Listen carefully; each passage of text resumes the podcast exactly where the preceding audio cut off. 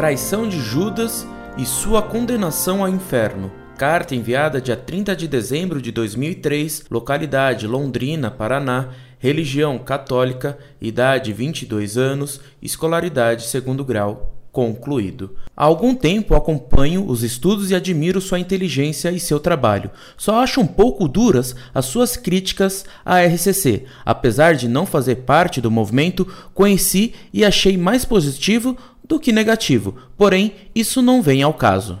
Caro amigo, tenho algumas indagações de que já recebi algumas opiniões, porém não satisfatórias. Quero ouvir a sua ou da igreja que aceito, porém não compreendo inteiramente. Judas nasceu predestinado a trair Jesus.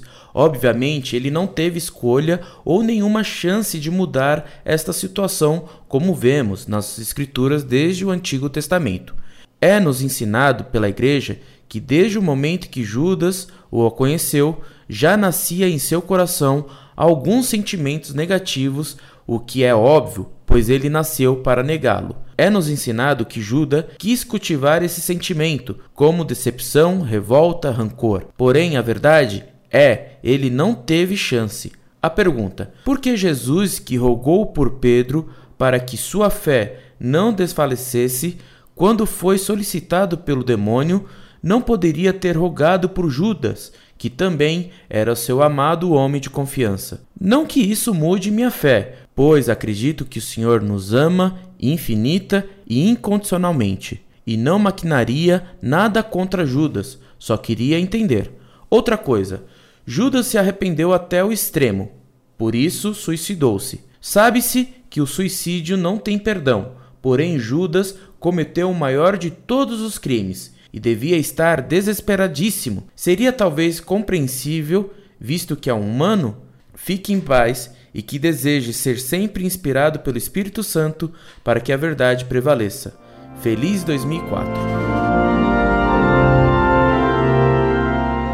Meu caro, salve Maria. Judas não nasceu predestinado para trair Cristo. Deus não predestina ninguém ao mal. Esse é seu erro. Judas pecou porque quis.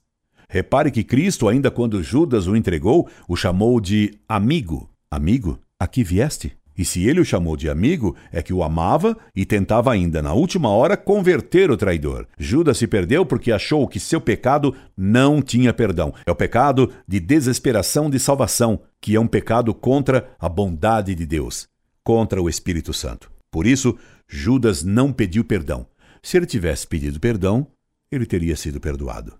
Deus não cria nenhum homem para lançá-lo no inferno. E não é porque Deus conhece o futuro que a pessoa peca. Já dei um exemplo nesse site que facilita a compreensão do problema. Estamos no alto de uma torre e vemos um cego que caminha em direção a um abismo. E lhe gritamos que pare, e ele recusa a nos atender. Se ele cai no abismo e morre, cai e morre porque não quis nos atender, e não porque sabíamos de antemão que se ele continuasse naquela direção iria morrer. Não é o saber antecipado de Deus que determina a ação do homem, e sim a sua livre vontade. Espero ter elucidado sua dúvida. Caso lhe fique ainda algum obscuro, escreva-me que tornarei a explicar melhor esse problema. Incorde e sempre, Orlando Fedeli.